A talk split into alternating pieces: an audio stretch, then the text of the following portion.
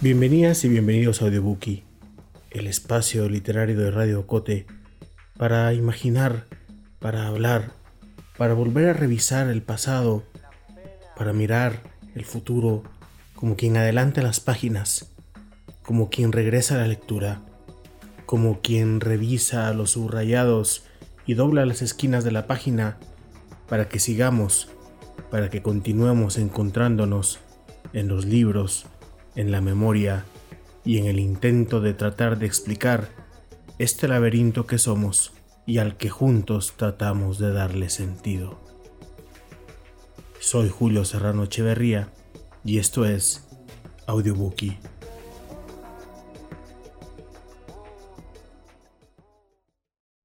La patria del criollo cumple 50 años este 2020. Aunque sea una tentación decir que cumple 200 años en el 21 o que cumple 500 en el 24, por ahora nos referimos a la obra de Severo Martínez Peláez, un libro emblemático en el estudio de las ciencias sociales en Centroamérica y una marca en el imaginario cultural guatemalteco. Dedicamos esta edición de Audiobookie a la memoria del maestro Severo Martínez Peláez, pero también a la dedicación y al esfuerzo de Irene Piedrasanta, que publica este 2020 una edición de La Patria del Criollo adaptada para jóvenes. Y ya escucharemos los argumentos de Martínez para imaginar esta adaptación y las razones de Piedrasanta para hacerla y ambas son una celebración necesaria. Los libros deberían de llegar más, de llegar más lejos, de gastarse de tantas manos, de tanto oído compartido, y ojalá.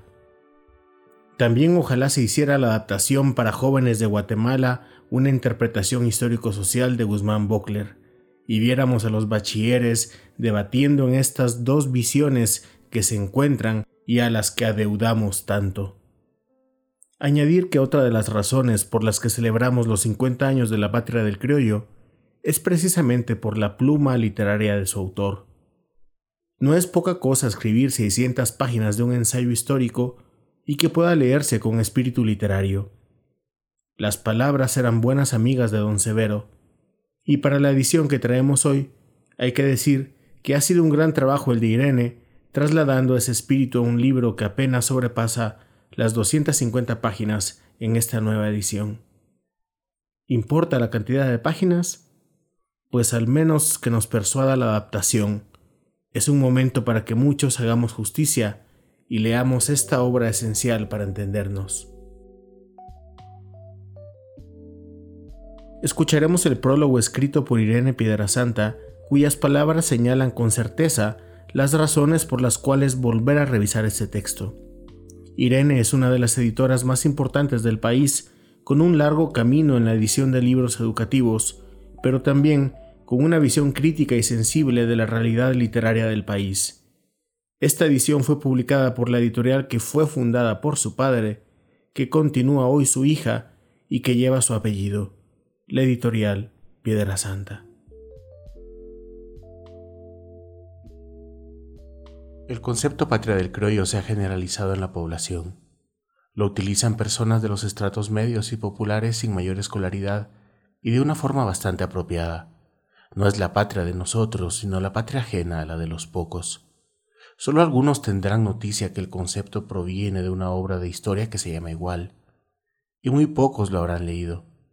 Pero el concepto se comprende y se propaga, y es que a diferencia de otras obras históricas, conceptos de la patria del criollo rebasaron la academia, atravesaron estamentos sociales, varias generaciones y llegaron a la calle.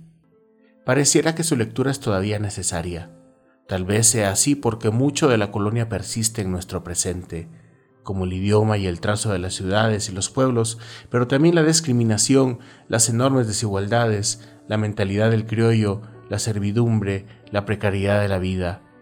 Se trata, como escribió Severo Martínez Peláez, de una estructura social que no ha sido revolucionada todavía y a la que pertenecemos en muy considerable manera. La historia no se debe presentar como una verdad acabada o indiscutible, resulta muy interesante que los lectores comprendamos cómo fue que el historiador llegó a formular el conocimiento que está presentando, cómo construyó los conceptos y formuló hipótesis, analizó fuentes y utilizó los datos en su razonamiento. En suma, percibir cómo se trabaja la explicación histórica. Para este propósito, La Patria del Croyo resulta modélica. La obra es el taller cognitivo de Severo. Los análisis históricos de esta obra son complejos, interpretativos y aportan evidencia que provienen de un riguroso trabajo de investigación. Desde su publicación se le hicieron observaciones, pero la obra se sostiene y continúa siendo el referente inevitable para el estudio de la colonia. La Patria del Criollo es tanto una obra histórica como literaria. Su lectura despierta emociones y cautiva, algunos de sus elementos mantienen el interés de los lectores, entre ellos la secuencia de intensos conflictos, sobrevivencia, racismo, violencia, explotación, las tramas que se suceden unas a otras, lo perceptible e intensa involucración del autor por encontrar explicaciones más complejas y profundas, las continuas referencias entre el pasado y el presente, la interesantísima documentación que nos entrega su emoción por lo que expone. El tema mismo de la colonia no es uno que nos deje indiferentes y Severo lo sabía. ¿Contra España hoy? Es una obra científica, pero su lectura hará que le encontremos sentido a la historia y que ésta nos resulte fascinante, una razón más para leerla en los años de estudiante. Severo ambicionaba que el libro tuviera un público muy amplio, sin embargo, él mismo ya había anticipado una dificultad. Las condiciones medias de su lector me hacen temer que el mensaje no llegue, se quede perdido en mitad del camino. Si tal cosa ocurre tendré que acercarme más con otro libro más pequeño y más sencillo.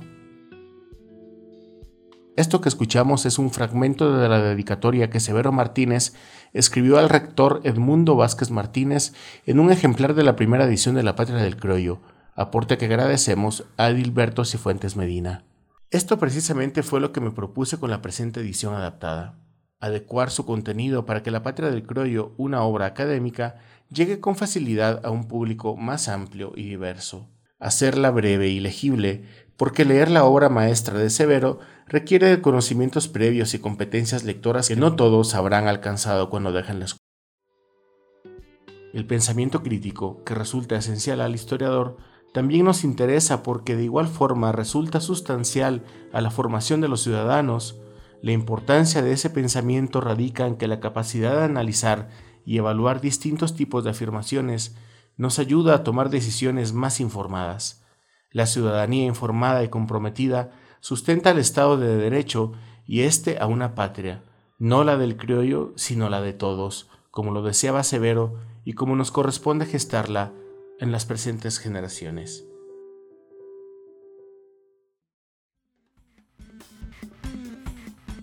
Estás escuchando Audiobookie de Agencia Ocote.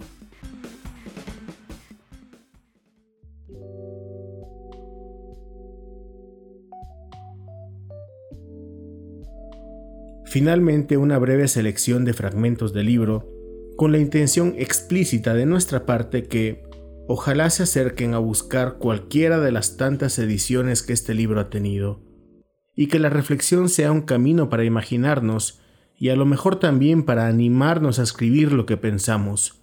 Y esto implica recorrer largos caminos por la memoria y por las palabras, como lo hizo don Severo Martínez Peláez, señalando las relaciones de poder y dominación durante la colonia y problematizando la relación criollo-ladino-indígena.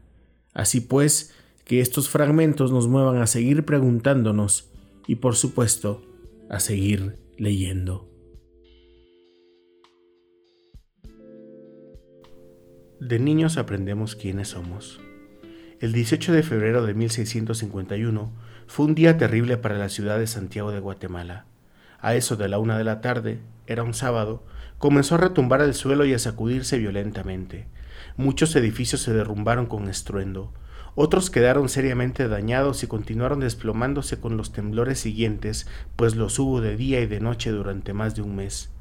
La plaza mayor de la ciudad, que en otras ocasiones era centro de festividades y alegría, se vio convertida en un escenario de lamentaciones. La gente improvisó un cobertizo de paja y llevó en procesión la imagen de San Sebastián, a quien se consideraba defensor de la ciudad frente al azote de los temblores. Los temblores de tierra fueron un mal intermitente en la vida de aquella ciudad que se hallaba asentada a los pies de un volcán y en la cercanía de otros dos igualmente amenazadores. Entre la muchedumbre que se aglomeraba por aquellos días en los atrios, se hallaba un niño, Francisco Antonio de Fuentes y Guzmán, que no olvidó jamás las impresiones del terremoto. Cuarenta años más tarde iba a recordarlas en las páginas de una crónica que escribió. En el atrio de San Francisco, siendo yo de ocho años de edad, a la sazón, me acuerdo haber visto muchas personas confesar sus culpas a voces. La infancia de Francisco Antonio debió haber transcurrido en un ambiente regalado y seguro. Allí estaban los padres y los abuelos que velaban por su bienestar. Allí estaban las imágenes protectoras de los santos en el altar doméstico y estaban también los sirvientes y el esclavo negro de ademán sencillo y servicial. Según el consejo cotidiano de los padres y abuelos de Francisco Antonio, había que tener a los indios a raya, haciéndoles ver que eran subordinados. Él los veía casi a diario en el zaguán llegar sudorosos y jadeantes. Descargaban de sus espaldas la leña, los granos, las legumbres, la leche, la panela y muchos otros bienes. Si él hacía el intento de relacionarse con algún chicuelo indio, en el acto la mano enérgica de la abuela lo apartaba. Aparte somos nosotros y aparte los naturales, le decía enfáticamente. También debió haberle sorprendido oír decir que los indios mamaban todo lo malo que se les atribuía. ¿Acaso no eran indígenas las nanas o nodrizas que amamantaban a los niños en muchas casas de gente rica? Había en todo esto absurdos incomprensibles para la lógica de un niño como Francisco Antonio. Es que nadie viene al mundo con una conciencia de clase ya configurada. Esta se va formando en el curso de los años. Poco a poco se desarrolló en Francisco Antonio la noción de sus intereses y su mente fue aceptando todos aquellos prejuicios y muchos más. Siendo ya un hombre maduro, se aficionó por las letras y escribió una extensa crónica del reino de Guatemala en el siglo XVII. En ella dejó plasmadas todas formas de conciencia propias de su clase social. ¿Por qué se escribió la Recordación Florida? Llegaron hasta las manos de Fuentes y Guzmán unas reales cédulas en las que los reyes pedían ya desde el siglo XVI que se redactasen informes sobre la realidad geográfica y política de la provincia. Dice Fuentes y Guzmán que el hallazgo de estas órdenes le inspiraron para escribir la Recordación Florida. Esta consta de 1930 páginas en el manuscrito. Otra razón que menciona Fuentes y Guzmán para escribir la Recordación Florida fue la de corregir algunas inexactitudes que tenía la edición española de la historia verdadera de Bernal Díaz del Castillo. Fuentes y Guzmán pudo darse cuenta de estas inexactitudes porque, como descendiente del conquistador, tuvo acceso al manuscrito original que los descendientes conservaban como joya de familia. Toda la obra tuvo móviles enraizados en una conciencia de clase la verdadera razón por la que Fuentes y Guzmán emprendió la escritura de la Recordación Florida fue la necesidad del criollo de señalar su abolengo de conquistador y descendiente de ellos, y de paso recordarle a la corona que era sucesor de quienes habían ganado estos dominios para ella. Tenemos suficientes problemas en este país para que se sigan peleando estúpidamente por un pedazo de tierra que ni siquiera les pertenece a ellos, les pertenece a Guatemala. Así que o paran y esta es la única advertencia que le haré a la gente de Santa Catarina, Ixtahuacán y Nahualá. El amor a la patria. ¿Cuál patria? La Recordación Florida es el primer documento en que se manifiesta de manera clara y vehemente la idea de la emoción de una patria guatemalteca. La crónica es toda ella una exaltación, un canto y una defensa al reino de Guatemala. Dice don Antonio Fuentes y Guzmán que una de las grandes razones para haberla escrito fue el amor a la patria que me arrebata. Amor, aunque no a la madre patria, sino amor a la patria nueva americana. La idea de patria que estaba naciendo en Guatemala en el siglo XVII es la patria del criollo. Es un producto ideológico de la lucha que sostenían los criollos con la madre patria con España. Los grandes temas de la recordación florida son cuatro. La conquista, la tierra, los indios y España. Ella trata en primer lugar de la conquista, la fuente y el origen de las riquezas de los criollos. Después se ocupa de los dos aspectos más importantes de esa riqueza, tierra e indios. Y finalmente se refiere a España, la que impedía a los criollos el pleno dominio y disfrute de esa riqueza. Estas son las cuatro raíces de la patria criolla. Serán, por lo mismo, los asuntos de nuestro análisis en los capítulos venideros. No acepto que se diga que la corrupción es parte del modo de vida de los guatemaltecos. Eso nos ha venido a decir un extranjero. Y mucha gente lo toma como que, ah, vaya pues, yo no, y ustedes tampoco. Porque ustedes no son corruptos. No. Ustedes son gente de bien. Honrada y trabajadora. Y ante ustedes es que yo tengo que mostrar entereza y valor. La patria como paisaje. La recordación florida es, junto a muchas otras cosas, un inmenso paisaje. Para elaborar este paisaje de grandes dimensiones, Fuentes y Guzmán expone y discute sobre historia, geografía, etnografía, problemas económicos y administración colonial. La información está construida con datos de la realidad objetiva, pero el autor se reconoce ligado efectivamente a esa realidad. Ese apego y simpatía no es de ninguna manera la compenetración del trabajador que vive en contacto directo con la tierra. El campesino sabe que la tierra es dura, que tiene pedruscos y espinas, que hiere y cansa. La ve como algo necesario y entrañable, pero no la idealiza. La perspectiva ideológica del paisaje de Fuentes y Guzmán, en cambio, es la del hombre que mira la tierra desde una posición dominante, que la ama por diversos motivos y conoce muchos de sus secretos, pero que no la trabaja, y es que el cronista era un criollo, miembro de la clase terrateniente. De ahí que la tierra fuera el principal objeto de su interés, solo comparable en importancia con el indio, al cual consideraba un complemento. Tampoco es que estén haciendo colas empresas mineras para entrar al país, dadas las circunstancias. La conflictividad es una tarea pendiente que tiene el gobierno, que tiene el Estado de, resolver. Hoy mismo mirábamos bloqueos nuevamente, eh, que eso tampoco permite un, ambiente de certeza ah, jurídica para los inversionistas, para los empresarios. Y en ningún momento la reforma como tal habla o pasa por hablar de qué se va a hacer en términos de reactivación económica. Tres grandes prejuicios. El complejo tema del indio es ocasión de numerosas y evidentes contradicciones en la recordación florida. Algunas provienen de la incongruencia entre las opiniones del autor acerca de los indios y los datos de la realidad que aporta la crónica.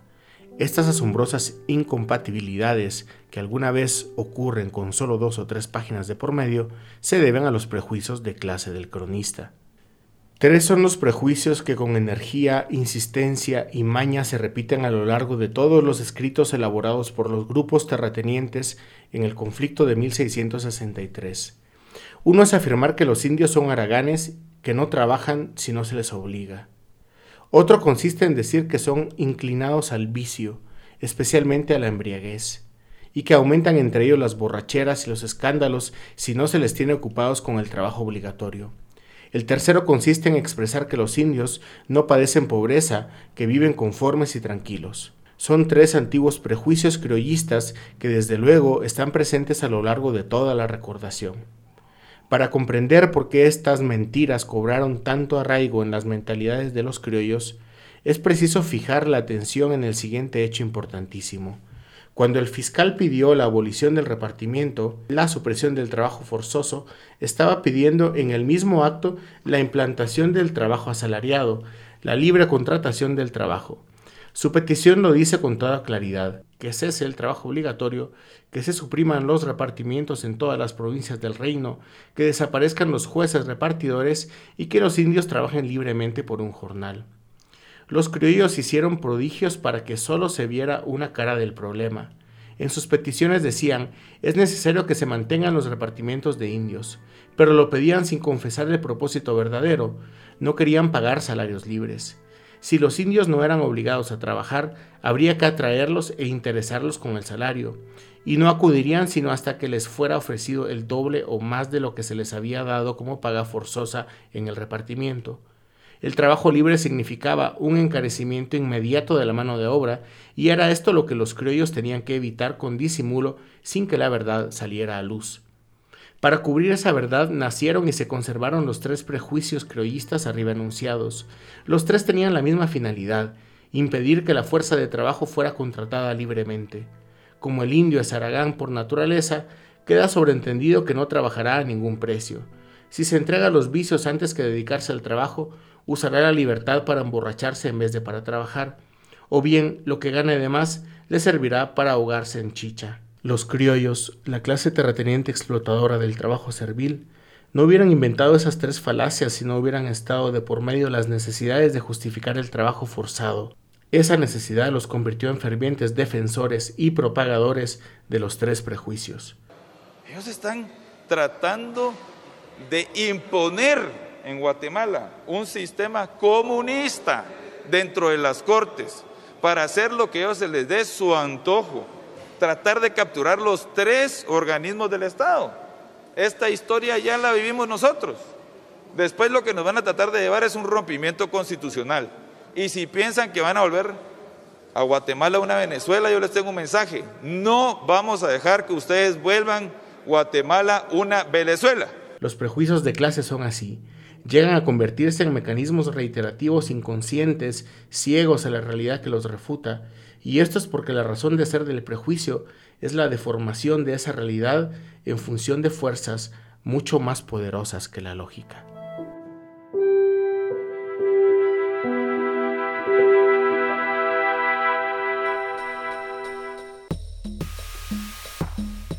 Terminamos por ahora, pero vienen muchas más lecturas por escuchar.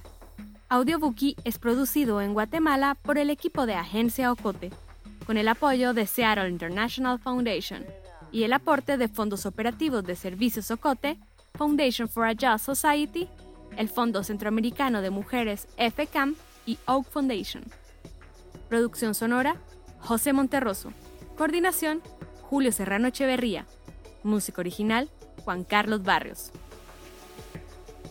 No olvides seguirnos en las redes sociales. Somos Agencia Ocote y experimenta nuestra página web www.agenciaocote.com para otras historias en otros formatos.